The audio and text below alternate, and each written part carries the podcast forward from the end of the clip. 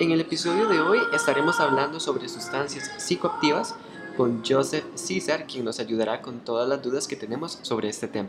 También compartimos nuestra alegría contigo porque a partir de este momento Cafeteando forma parte de Nova Hits Radio, así que te invitamos a que nos escuches todos los martes a partir de las 3 de la tarde por esta radioemisora y también por Spotify. Te extendemos la invitación para que te quedes con nosotros en este episodio y sin más que decir, iniciamos. Bienvenidos a Cafeteando. Un espacio para hablar sobre temas de los que nadie más quiere hablar. Así que ponte cómodo y acompáñanos.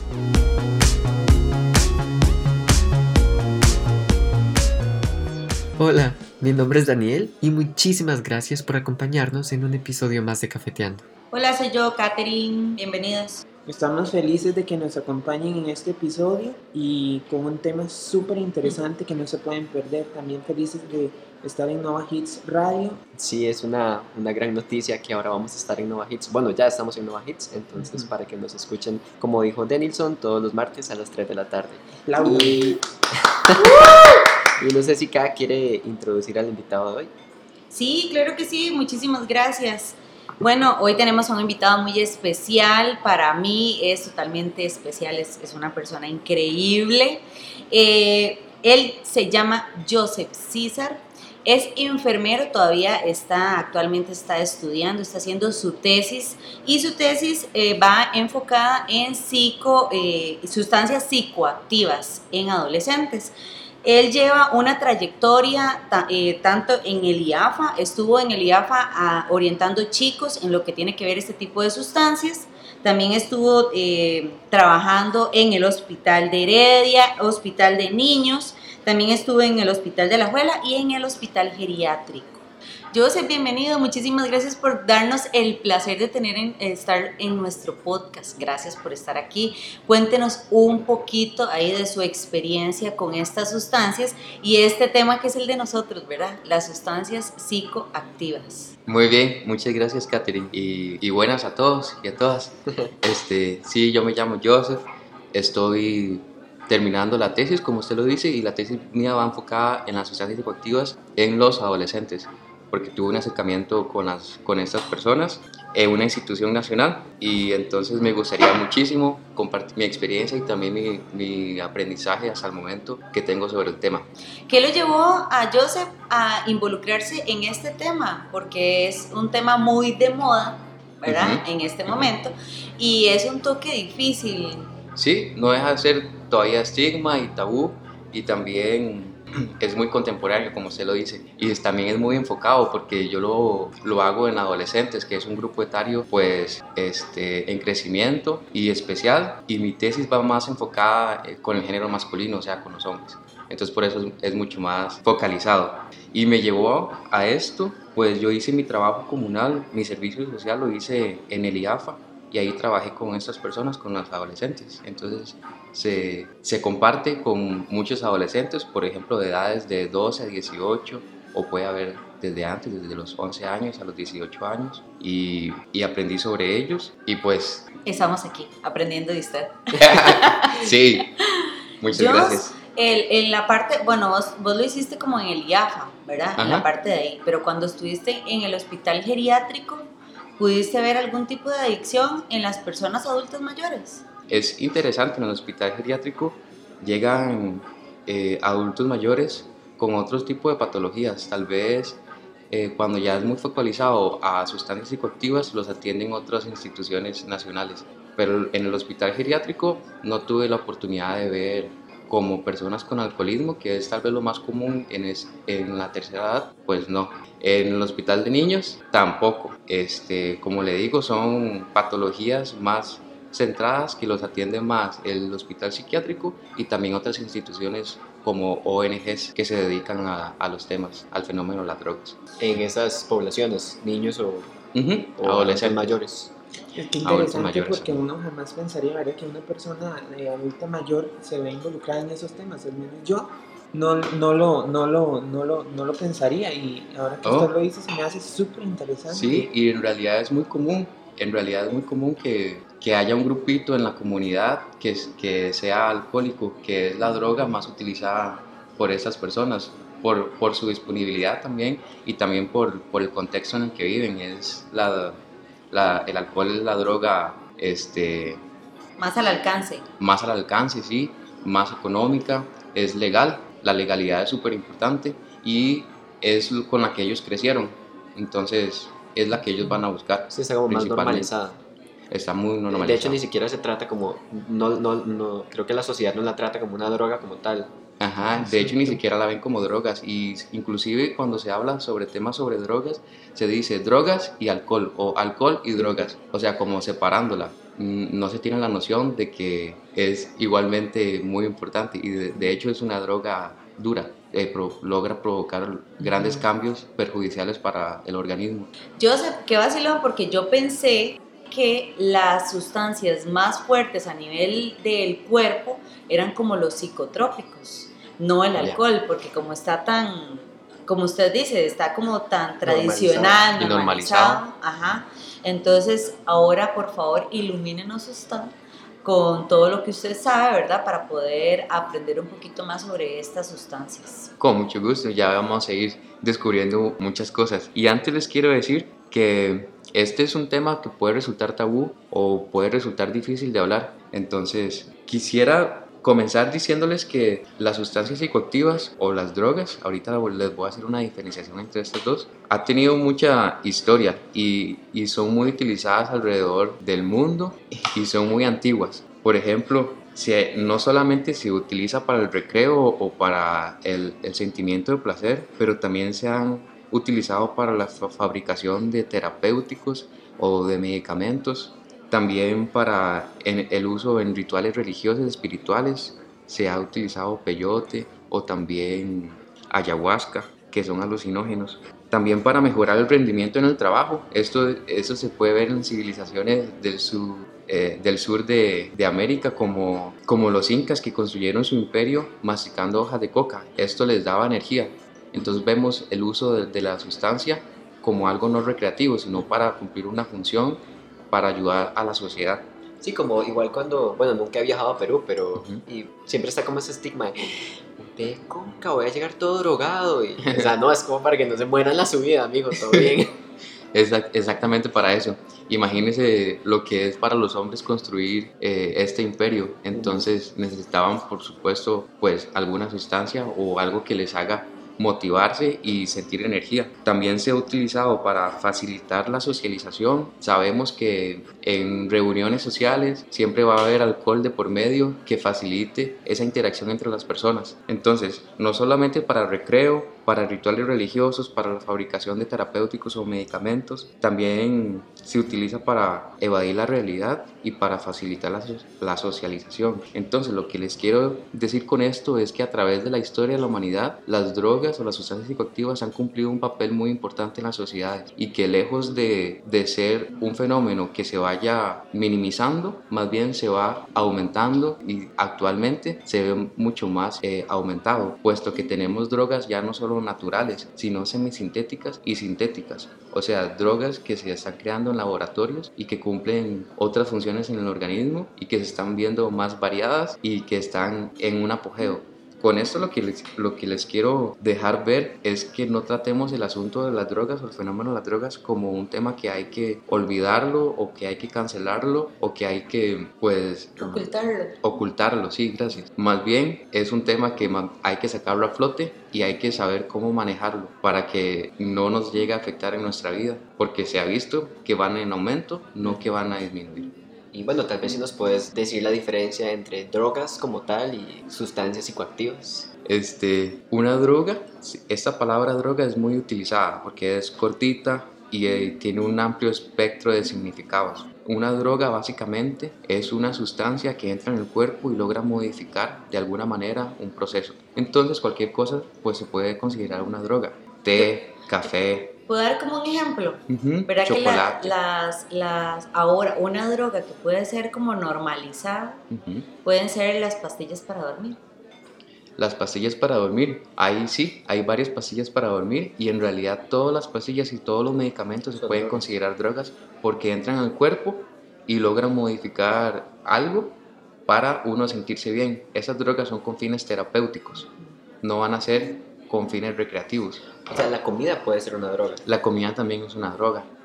¿Y por qué se considera que la comida puede ser una droga? Perdón. ujú, Porque tiene sustancias, bueno, todo nuestro cuerpo y nuestras células vienen de la comida que comemos y del agua que tomamos y del aire que respiramos. Entonces, se puede decir que la comida tiene drogas, o sea, esto sin temor a decirlo o sin temor a la palabra droga, porque entra en el cuerpo y logra transformar pues esta papa, este chayote o este té, este café en una estructura de nuestro cuerpo o logra ser un catabolizador de ese proceso metabólico.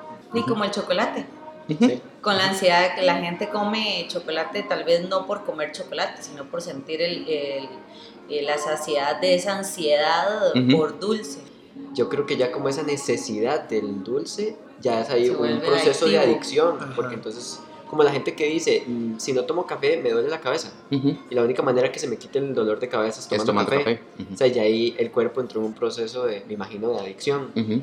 a Eh, esa sustancia. Sí, ahorita les voy a comentar un poquito más sobre eso, pero es muy interesante este mecanismo de recompensa que es que uno construye y que es muy convulsivo y es condicional también, pero eh, ya, ya casi llegamos a esto. Usted me preguntó sobre la diferencia entre droga y sustancia psicoactiva. Entonces, droga es un significado muy amplio e involucra muchísimas sustancias. Catherine está hablando sobre, sobre el chocolate. El chocolate tiene teobromina, que es una metilsantina y es considerada una sustancia psicoactiva. Eh, son parecidas a las sustancias del té y del café.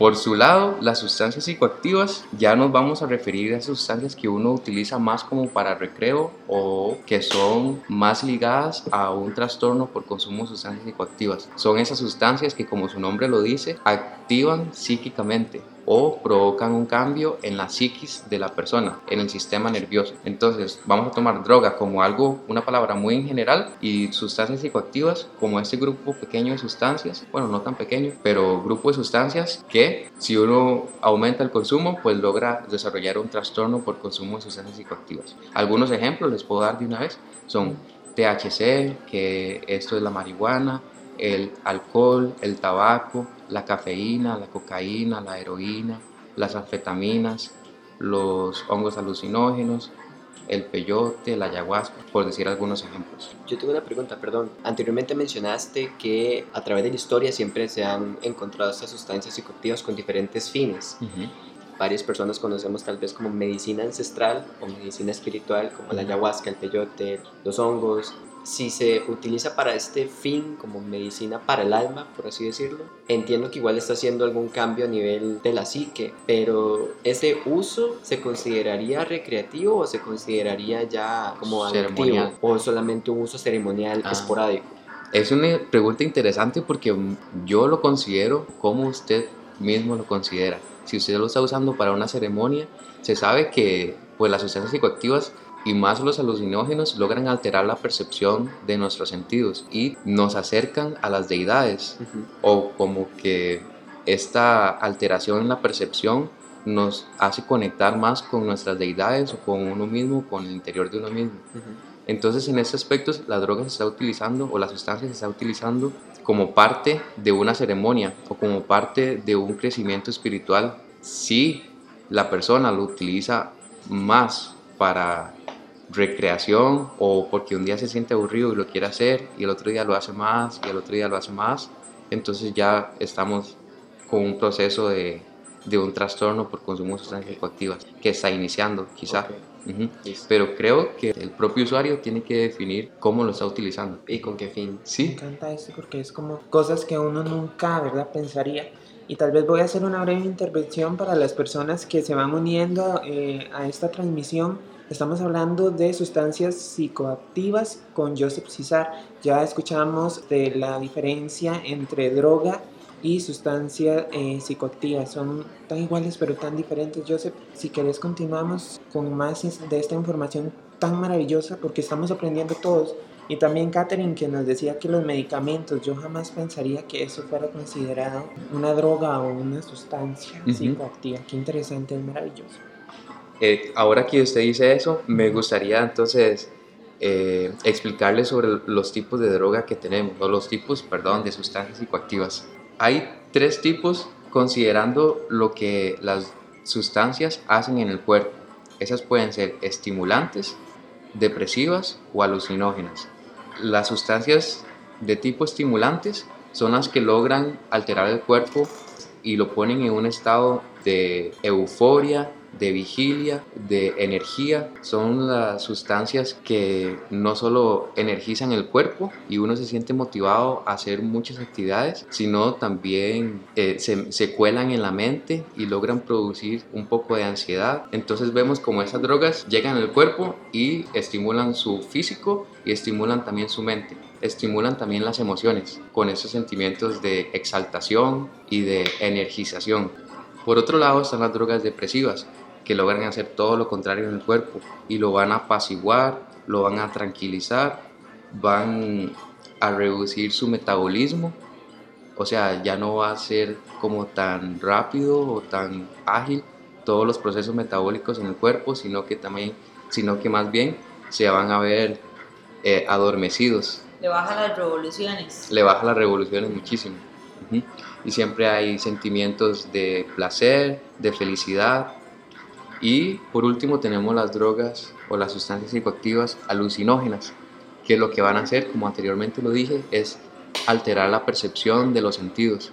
Entonces no solamente se altera la visión teniendo alucinaciones visuales, sino que también se puede alterar la percepción táctil, se pueden tener alucinaciones kinestésicas o también la olfativa o también la auditiva, uno puede estar escuchando cosas o escuchar a diferentes tonalidades. Si nos puedes como explicar qué significa este concepto de alucinaciones kinestésicas. Son alucinaciones táctiles, por ejemplo, que uno siente corrientes de aire, uno siente cualquier cosa en la piel, eh, o electricidad, o siente que alguien lo toca, esos son alucinaciones kinestésicas. Yo, yo quería preguntar, entre estos tres tipos, ¿verdad?, de, de conceptos que nos das, en las estimulantes dicen que energizan el cuerpo y lo ponen, ¿verdad? Así medio loquillo. este, ¿Podrían entrar eh, todas esas bebidas eh, que venden, no sé, enérgicas o cosas así? Sí, estas bebidas eh, usualmente tienen cafeína, tienen muchísimo azúcar, eso ahí hay un gran aporte de energía. También otras moléculas que son estimulantes para el cuerpo, entonces sí pueden entrar. Algunos ejemplos de las drogas estimulantes y que Costa Rica está muy acostumbrado y que en realidad el mundo entero está muy acostumbrado a esa sustancia psicoactiva es la cafeína. Como Daniel lo dijo anteriormente, eh, hay mucho, mucho comportamiento, no quiero decir adictivo, pero vamos a decir adictivo por el momento, después les voy a explicar más. Este, mucho comportamiento adictivo hacia la cafeína, porque ya se logran comprometer eh, la fisiología humana y también la mente y las emociones. Como usted lo dijo, ya la persona no se siente bien si no es con café, ya la persona no está tranquila si no es con café. Entonces es una droga estimulante, nos, nos logra dar energía y uno como que se despabila, por así decirlo. El té también es una droga estimulante, también la cocaína es una droga estimulante. ¿Qué otra pueden decir ustedes? Bueno, yo cuando, traba, cuando trabajaba en restaurantes, como uno tiene que estar con un nivel de energía muy elevado, normalmente siempre tomaba tiamina.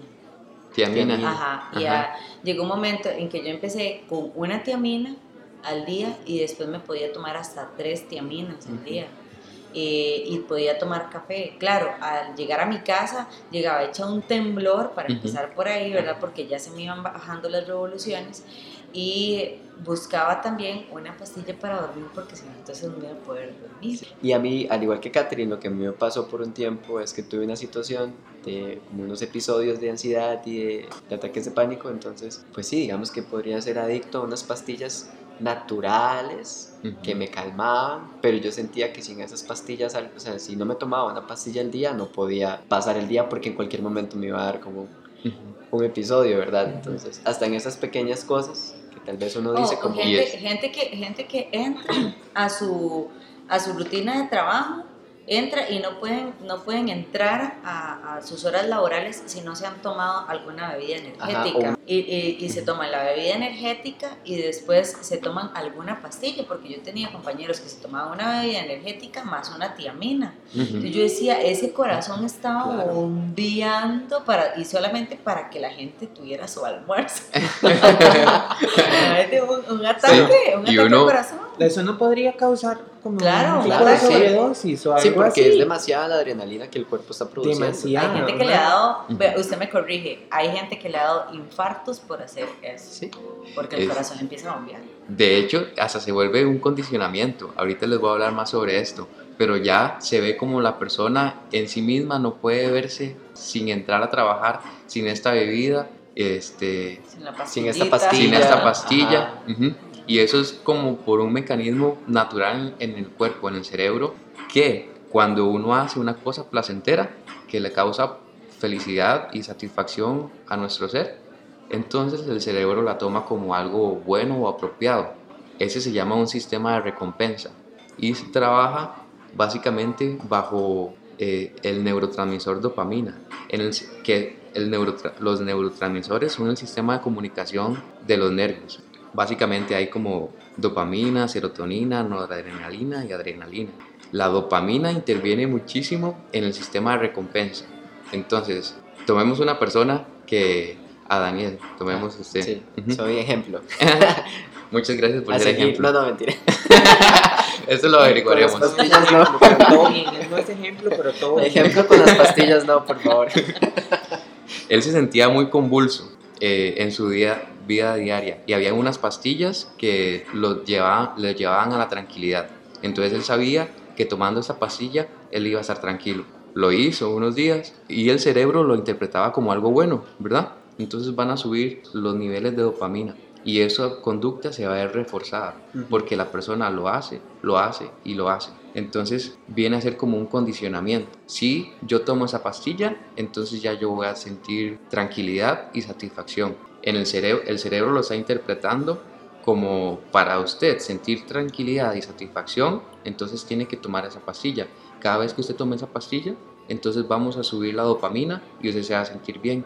Ese es un juego que es natural porque la evolución del cerebro nos dice que ha sido así, porque así se conserva la especie, así es como comemos, porque la comida nos trae mucha satisfacción, así es como conservamos la especie y reproduciéndonos, porque la sexualidad también nos trae mucha sat- satisfacción, pero hay otro grupo de cosas que nos trae mucha satisfacción y que puede ser nocivo para la salud del organismo en general, físico, emocional, social. De hecho, yo creo que también hay, pero bueno, yo creo que eso quedaría como para otro episodio, Ujú. que lo podríamos, porque está demasiado interesante, que podríamos extender ese comportamiento de recompensa del cerebro, no solamente sustancias, sino actividades, Sí. ejercicio, incluso la misma sexualidad. Entonces, Y hay muchísimos, hay Sí. muchísimos. En la sexualidad también hay muchísimas ramas que se puede ver. El juego, el apostar, Ajá. también eh, es muy interesante porque es básicamente lo mismo, sistema de recompensa que ocurre en el cerebro. Si nosotros somos conscientes de esto y que esto es natural, entonces, ¿cómo lo usaríamos a nuestro favor? O más bien, al contrario, si somos conscientes de esto, entonces puedo identificar las cosas que estoy haciendo que me están activando ese sistema de recompensa y que a la larga no van a ser buenas. Eso es como, se los dejo ahí, como... eh, así yo me explotó la cabeza y, Sí, yo a decir, y yo voy a llegar a mi casa a ver qué estoy haciendo. Qué miedo, tengo miedo, yo sé. No, no, no hay que tener miedo, no hay que tener miedo, más bien hay que eh, tomar el tema con mucha propiedad para con inteligencia manejarlo. Sí, me parece que empezamos como con la edad, me- eh, con la edad de, de chicos, de adolescentes. Y Joseph me estaba contando un poquito que los niños que, bueno, las personas que él vio iban como entre los 12 y los 18 años. Pero escuchándolo hablar a usted, me parece que no hay una edad límite para este eh, tipo de drogas. O sea, se puede empezar a los 12, que sería como la edad en la que se inicia. Pero yo me estoy sintiendo identificada, ¿verdad? Con el tema. Que Porque, dice que se está sintiendo identificada. Ajá, Porque ya digamos, le estoy haciendo, estoy haciendo como una lista y yo digo, mira, sí, la pastillita para dormir eh, no debería ser porque uno debería Tener de- la capacidad de dormir Ajá. apropiadamente. de producir la melo- melatonina. melatonina. Incluso, incluso también eh, la melatonina que la venden como en las Ajá, ¿verdad? macrobióticas. En macrobióticas. macrobióticas. Igual, también hay personas, yo me incluyo, que en algún momento no podíamos dormir sin melatonina. Ajá. Y uno dice, ah, pero es que es natural, no pasa nada. Sí. Pero entonces el cuerpo está aprendiendo a que no puede procesar su melatonina natural Ujú. sin Ajá. un estimulante. Y no debería ser así. Inclusive vos vas a una macrobiótica y te venden el té de serotonina. De serotonina. Ajá, Esa de está nueva. serotonina. Sí, Está muy feliz Usted va y lo pide, usted, ajá, usted va y lo pide y, y ellos le dan té de serotonina. Y a mí me pasó algo muy- vacilón con esto que dice Dani del té de coca.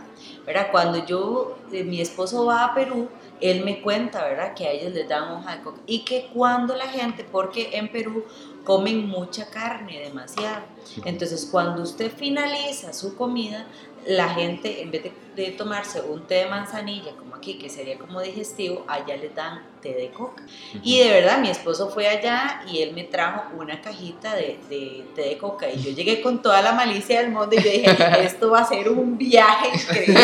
Y no, es como tomarte un té de manzanilla. O, o un té Ajá, negro. Ajá, sí, y entonces no, no, viene, no viene tan contaminado, sino que viene así. Es tu té, solo que ellos ven la, la hoja de coca como la manzanilla aquí. Claro, yo les decía Es muy cultural sí. también. Ah, Sí. sí. Otro día que vayan a mi casa les doy té de coca. No. Todavía tiene. Todavía tengo. Un poquito no. También en esa cultura se puede ver el té de coca, pero también el té de mate en, en culturas más eh, Ah, como en Argentina. sur. Ajá. O también el té, el té negro, como en Inglaterra. Aquí el café. Entonces vemos como que cada cultura tiene su, Su estimulante. Sí, su estimulante. Ahora que les hablé sobre el mecanismo de adicción, quisiera comentarles sobre qué es un trastorno por consumo de sustancias psicoactivas. Es eh, definido por el Manual Diagnóstico y Estadístico de los, de los Trastornos Mentales, o también se puede llamar un DSM-5. El 5 es la última actualización que ocurrió en el 2013. El DSM-5 es un manual que cataloga los trastornos mentales, o sea, son muchas personas expertas en trastornos mentales y en neurología en general quienes hacen criterios para ver si una persona padece un trastorno por consumo de sustancias psicoactivas o no. La gran mayoría de personas que consumen alguna sustancia psicoactiva en sus vidas no logran desarrollar un trastorno por consumo de ellas. Más bien es pequeño el porcentaje de personas que logran desarrollar un trastorno por consumo. Usualmente hay un, un número o un porcentaje muy elevado de personas que consumen alguna sustancia por una vez, pero cuando se habla sobre prevalencia o personas que han consumido el último mes, el porcentaje se reduce muchísimo. Entonces esto quiere decir que muchas personas eh, ingieren una sustancia una única vez y no lo siguen perpetuando en el tiempo. Entonces esas personas no van a desarrollar un trastorno por consumo de sustancias psicoactivas. Algunos de los, de los criterios que en el manual están para catalogar a una persona como con un trastorno por consumo pueden ser y difieren también dependiendo de la droga, pero en general, en general pueden ser que el consumo de la sustancia haya aumentado en los últimos meses o que la persona destine más tiempo para conseguir la, la sustancia o para que destine más tiempo para consumir la sustancia o para reponerse de la intoxicación. También si tolera más la sustancia, si se desvincula de actividades sociales o laborales o de recreo o si mantiene el consumo a pesar de ver que su salud física o mental o social se está viendo afectada y también si deja de cumplir responsabilidades a nivel eh, individual, familiar, social y hay otros criterios. Como les dije, cada droga tiene su criterio, pero básicamente los criterios lo que quieren averiguar es si la persona se ha visto en detrimento físico, si se ha visto en detrimento emocional o, o si se ve retraída de situaciones sociales o si sus relaciones interpersonales se ven afectadas. Cuando ya vemos esa afectación en una multidimensionalidad de la persona, entonces ya se puede decir que tiene un trastorno por consumo de sustancias psicoactivas. Y hay un margen de tiempo. Hay ahí como que uno diga, bueno, ella tiene dos, tres años de estarlo haciendo, entonces ya, se, ya está dentro de esa, de, de ese margen ahí Ujú. en número. Se habla que este trastorno por consumo de sustancias es a largo plazo, o sea, como que uno no lo va a desarrollar de un día para otro, de un mes para otro, sino que se va produciendo a muy largo plazo. Pero esto depende completamente de la persona, porque quizá en unos meses la, la persona logre de un estado de consumo inicial a ya estar afectado en su área física, en su área emocional y en su área social también. Ahí, Entonces en el- es muy, perdón, es muy relativo. en el año hay un trimestre o un cuatrimestre o un bimestre que ustedes sepan que es cuando más se, da consumo de, o esto es a nivel de todo el año, como que ustedes digan, bueno, hay un pico en diciembre, en diciembre siempre Eh, hay más se consumo. pensaría, ¿verdad? Ajá, la Irracionalmente. felicidad. Ujú. Este, el clima también involu- in- influye mucho en las emociones del individuo. Cuando los climas están más fríos o más lluviosos, los individuos tienden a sentir más sentimientos de tristeza. Lo contrario cuando hay sol, eso también se relaciona muchísimo con la luz y con la oscuridad, con el sueño y con la vigilia. Entonces eh, es, es muy tentador pensar que en los meses como de diciembre hay mucho más consumo, no solo por, por la exaltación y la felicidad que estas fechas involucran, sino también por lo opuesto, por la tristeza que puede provocar y muchas personas pueden consumir sustancias debido a eso. Pero no, no sabría decirle, pero sí sé que hay mucha relación entre... Del clima. Ajá. Y el ciclo que tiene el año en, en el contexto que vivamos. Este, al inicio decías que trabajaste con adolescentes, ¿verdad? Entonces, si quisiéramos como profundizar más en esa parte y que nos llenes de todo tu conocimiento como nos has llenado hasta ahora. ¿Te parece? Muy bien, sí Súper. me parece. Iniciamos. Este, la adolescencia es la segunda etapa de la vida. En esta segunda etapa de la vida es muy importante porque se cumplen muchos hitos que van a ayudarnos en etapas posteriores de la vida. Y estamos empezando a vivir, se puede decir que estamos empezando a vivir. Entonces, desarrollar una adolescencia eh, fructífera o que se cumplan est- este montón de, de logros para la, para la persona va a ser muy importante porque van a, a otorgarle calidad de vida. La adolescencia se puede tomar de múltiples edades en realidad. La OMS lo toma de los 10 a los 19 años. Aquí en la legislación nacional lo tenemos hasta los 18 años, pero también hay otros conceptos que involucran la economía. Entonces dicen que la adolescencia es hasta donde la persona se pueda mantener o hasta donde la persona sea productiva económicamente. Entonces puede llegar hasta los 25 o quizá 30 años. Eh, Hay otras teorías que toman el concepto de, de adolescencia como más, como más algo evolutivo o algo intrínseco a la persona. Entonces toman Esto no, es, esta etapa es la que vos decís en la que los, los papás están todavía pendientes de los chicos, ¿o no? ¿O puede ir a... a Es que es variado. más? Ah. Porque Depende. digo que son edades múltiples. Depende del contexto cultural Ajá. en donde se esté tomando. Porque acá es hasta los 18, pero hay otros países en donde hasta que la persona se pueda mantener por sí misma. Y si se puede mantener hasta los 30, pues es adolescente hasta los 30. Eso es Ujú. mentira, eso es mentira. Eso es verdad. Sigamos, ya. Y también depende eh, del, del área en que tomemos el significado de adolescencia.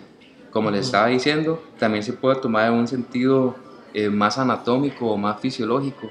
O sea, que cuando el cuerpo termina de desarrollarse y de madurarse.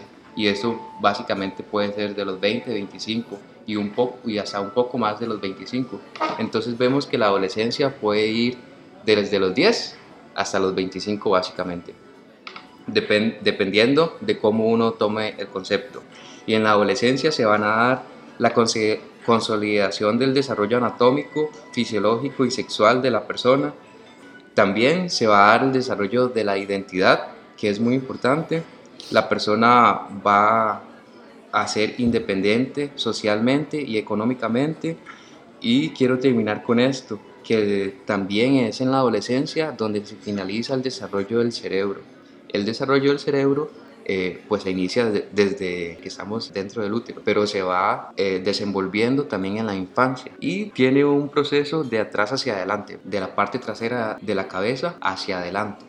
Lo último que se forma del cerebro es la parte prefrontal, o sea, como que si se toca en la frente es como esa parte. En esta parte pre- prefrontal es donde están incluidas o donde se desarrollan las, las funciones ejecutivas. Las funciones ejecutivas se les puede llamar también funciones mentales superiores. Estas funciones lo que hacen es otorgarle a la persona habilidades supremas o habilidades que le van a ayudar a su calidad de vida, como el autocontrol, la memoria de trabajo, la organización, la planificación, la solución de problemas, la flexibilidad de pensamiento, también se involucra con el manejo del comportamiento, el seguir instrucciones y reglas, eh, también influye en las decisiones emocionales y sociales que el adolescente puede tener. Entonces vamos a ver cómo en la adolescencia se termina de formar este desarrollo cerebral de la, de la corteza frontal. Básicamente es una reestructuración donde se establecen, remodelan y consolidan los engranajes neuronales y llega a la maduración. Entonces podemos ver que en la adolescencia termina la maduración del cerebro y que esta maduración de esta parte del cerebro tiene funciones muy importantes que son las funciones ejecutivas, que son las que nos ayudan a todo esto que mencioné, a la toma de decisiones, a la planificación, a ver los riesgos a corto, mediano y largo plazo y a muchos procesos mentales cognitivos superiores. ¿Qué es lo que hace las drogas o las sustancias psicoactivas si entran en un cuerpo a una temprana edad o a una edad donde eso se está desenvolviendo? Pues llegan a entorpecer este desarrollo, esa maduración y llegan a alterarlo todo y llegan a malear o malograr el correcto desarrollo y desenvolvimiento de los conductos neuronales. Y eso se puede revertir, digamos. Ya una vez que, que ha empezado el proceso de, de malograr, por así decirlo, se habla que las neuronas no, no se reproducen. Eso es un tema controversial, pero lo que sabemos del sistema nervioso es que si ocurre algún fallo o algo que lo disminuya o lo imposibilite, le va a costar muchísimo trabajo pues agarrar otra vez la función o repararse, por así decirlo. Le va a ser muy difícil repararse. Pero, o sea, no es permanente o si no es. Puede ser permanente. Si, si es una persona que inicia sus consumos a los 9 años, que es una etapa de infancia, y sigue con los 10, 11, 12 años y simultáneamente se está dando este proceso de maduración y de desarrollo neuronal, entonces la persona está entorpeciendo este desarrollo. Y una persona que inicia los consumos a los 10, 12, 13, 14 años y consume su adolescencia, muy probablemente en su adultez también va a seguir consumiendo. Entonces no vamos a esperar que esas funciones ejecutivas o funciones cognitivas superiores se vayan a dar de la mejor manera o que se vaya a revertir el proceso, porque más bien se está haciendo todo lo contrario. Sí, no le está dando un espacio a que se revierta o a que, o a, pues, a que se repare. Eso, perdón que lo interrumpa, Daniel, eso podría considerarse como, ay, me dijeron un término que se llama drogodependencia, ¿no? Eh, sí. Entra como en esa área. Ajá, lo que han hablado los expertos y con, el, con la última actualización del manual que les hablé anteriormente, es que drogodependencia o adicción o estas palabras ya no van a ser utilizadas para referirnos a este tema, sino va a ser utilizado trastorno por consumo de sustancias psicoactivas. Un trastorno por consumo de sustancias psicoactivas. Porque también creo como que genera mucho estigma. Exactamente, es por eso. Y es te, por te eso. pone a la persona, la minimiza mucho, entonces Ujú. como, ah, es un drogadicto, Ujú. entonces como... Exacto. Y pierde muchos Sí. derechos, ya No se ve como persona, Sí, se ve como menos. Ajá, exactamente. Y yo quería eh, preguntarte esto en la adolescencia, como cuáles, así como rápidamente, cuáles serían em, las razones más comunes, o al menos acá a nivel país, que vos has podido ver en tu experiencia, de que los adolescentes entran en este mundo o, o empiezan a consumir estas sustancias. Pues eh, el consumo de sustancias es multifactorial y es un fenómeno y involucra factores intrínsecos de la persona y también exteriores. Intrínsecos porque uno ya puede venir formado genéticamente como una persona que tienda a, a buscar sustancias para satisfacerse, pero también extrínseco porque el, el factor ambiental influye muchísimo. No es lo mismo vivir pues en Guanacaste, en una zona alejada de vecinos, viviendo con la familia, donde no se tiene acceso, mucho acceso a sustancias, a vivir en una zona marginal donde a la vuelta de la esquina se lo pueden vender a uno o uno lo puede conseguir en la, en la escuela o en la institución educativa donde vaya. Entonces, el poder desarrollar eh, un trastorno por consumo de sustancias psicoactivas va a ser multifactorial. Y va a depender mucho de dónde vivo, de cómo va a ser mi familia, cómo es mi familia con el asunto de, la- de las sustancias, también de yo cómo me siento o, o si yo tengo una aberración hacia el tema, entonces lo dejo de lado o si más bien tengo mucha apertura hacia eso, entonces más bien las dejo entrar. Con esa información podríamos predecir si esa persona tiene, eh, podría eh, o no, o esto es algo que trasciende contextos sociales, económicos. Es un fenómeno muy curioso porque sí se podría pensar y uno, el razonamiento, razonamiento muy normal nos puede decir que si una persona tiene más dinero entonces puede conseguir otros tipos de drogas, no tal vez alcohol más caro, no alcohol más barato o, o drogas más caras, no drogas más baratas. También la posición geográfica porque quizá vive en un, en un cerca de un búnker donde hay mucha variedad de drogas y lo puede conseguir muy fácilmente. O quizá viva totalmente alejado de personas y no. Entonces al final sí involucra mucho, sí influye muchísimo el contexto donde nos desarrollamos o también la economía que tengamos, pero no va a ser eh, una regla, no va a ser determinante. También les quiero hablar sobre el género como un factor de riesgo, porque en las sociedades no es lo mismo ser hombre que ser mujer. Y hablando de sustancias psicoactivas, pues hay muchísima diferencia. El género son todas aquellas funciones o roles que cumple una persona en la sociedad y que lo, lo que lo marcan como masculino o como femenino. Y va a depender de los órganos sexuales que una persona tenga. Si tiene órganos sexuales de hombre, entonces va a ser masculino. Si tiene órganos sexuales de mujer, entonces va a ser femenino. Lo masculino se, se contrarresta con lo femenino. O sea, es un sistema binario. Esto es muy importante porque las actividades que se relacionan con lo masculino o con el hombre siempre van a ser actividades de más de riesgo, más de comportamientos como agresivos, más de búsqueda de, de autoafirmación, perdón, de afirmación hacia, hacia el hombre y no así las mujeres que más bien van a estar este, más apaciguadas, no, es, no está como bien visto que las mujeres tomen acción hacia hacer conductas de riesgo, más bien ellas van a, a estar cuidando su salud y van a estar más alejadas de las sustancias psicoactivas. Esto lo decís como en un contexto general cultural, o sea, como socialmente eso es lo que se cree. Socialmente así Ajá. ha sido construido nuestro sistema de género. Claro. Entonces, para actuar como una persona masculina,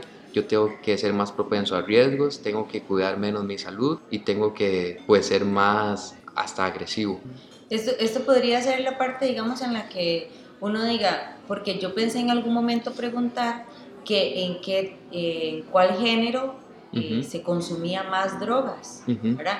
Yo pensé que era en las mujeres porque las mujeres pasamos por todos los temas hormonales, ¿verdad?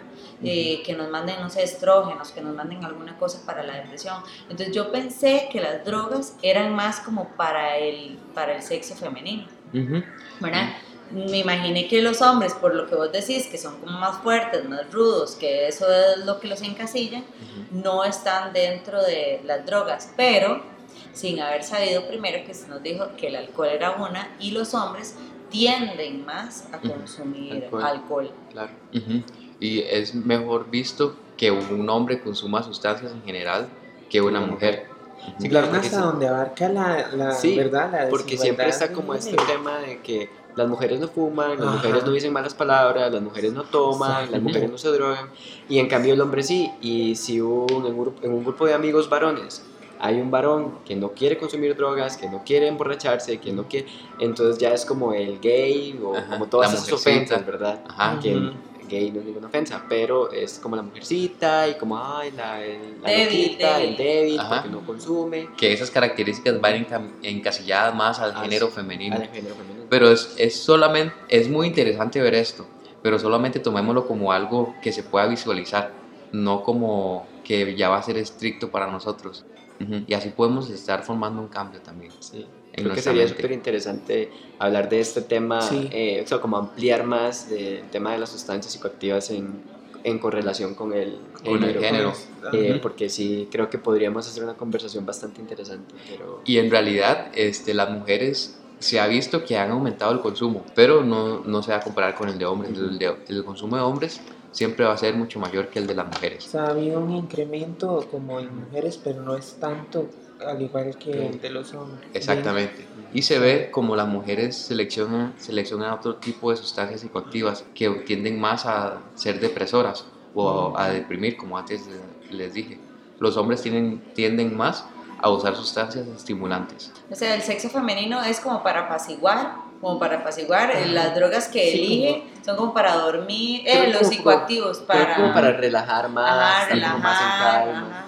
Y los hombres es al revés, Actividad. para mantenerse en poder. Sí, digamos que si lo decimos con las, ¿cómo se llaman los tres tipos de, De funcionamiento. Ajá, que usted nos dio, los hombres son consumen más como drogas estimulantes Ujú. y las mujeres como depresivas, que son como que lo sí, Sí, Sí. es muy interesante. O sea, entiéndase depresión no como Sí, no, estado anímico, sino como relajamiento, ¿verdad? que Ujú. te va a calmar. Sí, porque las mujeres pasamos en un constante ciclo todo el, todo el año, todo el mes, todos los días. Y tenemos picos muy grandes de, de emociones en, toda, en todas las edades de, las de las mujeres. Sí. Es por eh, todo lo que es eh, las sustancias que Dios nos dio. Y que le sigue dando. Pero eso, dando. eso hay que investigarlo y comprenderlo, porque si las haciendo, si esas fluctuaciones en sus hormonas las están haciendo consumir sustancias y esto le está trayendo problemas, pues entonces comprenda su fluctuación para que lo logre manejar de la mejor manera sin consumir sustancias. Sí, es ahí donde, donde nacen las chicas que conocen su ciclo y lo asocian también con la luna, tiene un nombre, tiene un nombre Ajá. Tal vez esto Exacto. puede ser como un, como un plan de prevención también para los chicos, para los adolescentes, para que ellos prevengan o para, digamos, en, y lo estoy diciendo en el caso de las mujeres porque no sé cuál es la, eh, la vivencia de los hombres, pero entonces las chicas que desde que ellas vayan a tener su primer periodo, las, el- que haya alguien que las esté orientando para que sepan que todas sus emociones van unidas a un ciclo y van unidas a algo natural Sí. para que entonces puedan ir conociéndose ellas mismas, puedan ir haciendo su ciclo y no tener que usar esas sustancias porque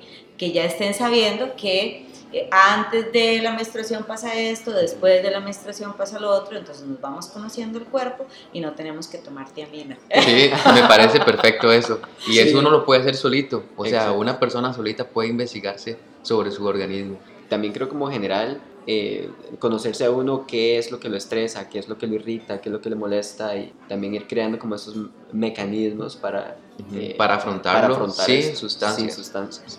Eh, Yo no sé, tengo, un- bueno, no sé si se puede una última pregunta, que es como algunos tips súper rápidos De eh, prevención. de prevención o Ah, sí. eh, como para los papás tal vez que Ujú. dicen como noto algo raro en mi adolescente, no sé si está o no está.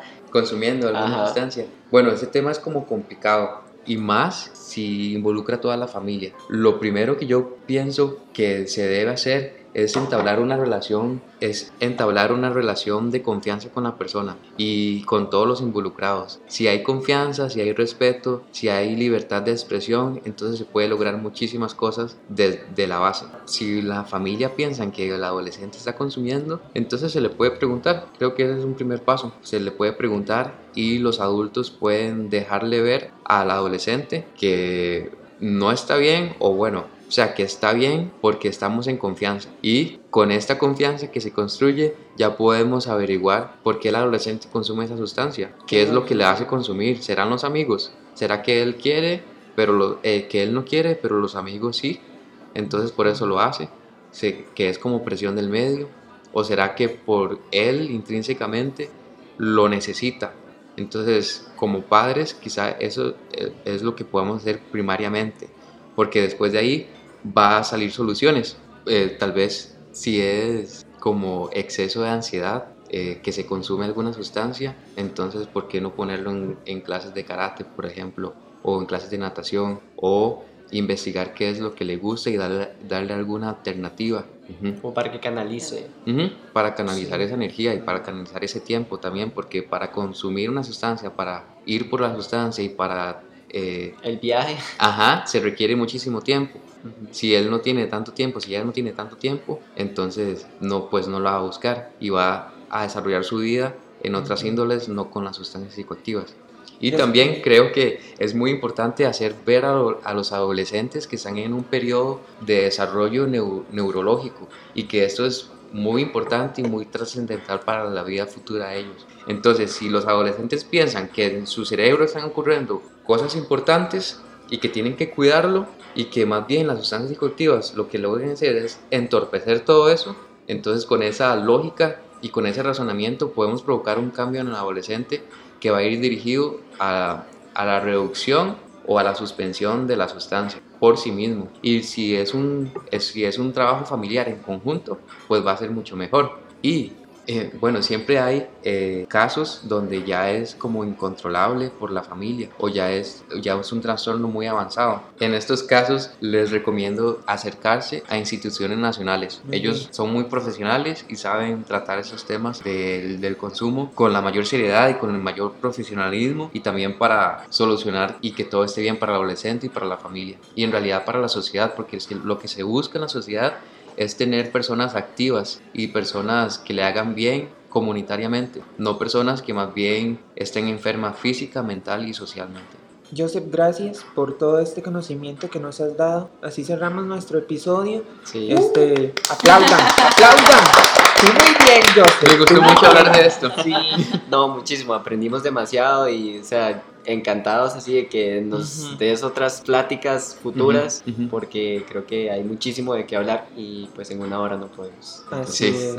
Gracias a todos nuestros amigos de Nova Hits Radio que nos escucharon. También les invito a que nos escuchen por Spotify y nos sigan en nuestras diferentes redes sociales. De esta forma nos despedimos, chicos. Muchísimas gracias, muchas gracias por acompañarnos. Sí, Muchas gracias. De nuevo, muchas gracias por el tiempo y por toda la información y el conocimiento. Muchísimas gracias. Gracias por escucharme. Eh, por favor, reunámonos otro día para Sí. hablar sobre género. Claro Ese sí. tema también me interesa muchísimo. Y cualquier pregunta que tengan sobre sustancias psicoactivas, eh, no prometo resolucionarla, pero prometo que conjuntamente podemos eh, dar una solución. Perfecto. Bueno, Eh, nos vemos el próximo martes. Bueno, yo digo nos vemos para los que estamos aquí, pero a ustedes también Nos este, escuchamos. nos escuchamos, nos exacto. escuchamos. Todos los martes a las 3 de la tarde por No Hits Radio y el episodio está disponible en Spotify para cada vez que quieran volver a escuchar y llenarse de conocimiento lo hagan. Mil gracias y nos vemos pronto. Gracias. Gracias, Chao. chao.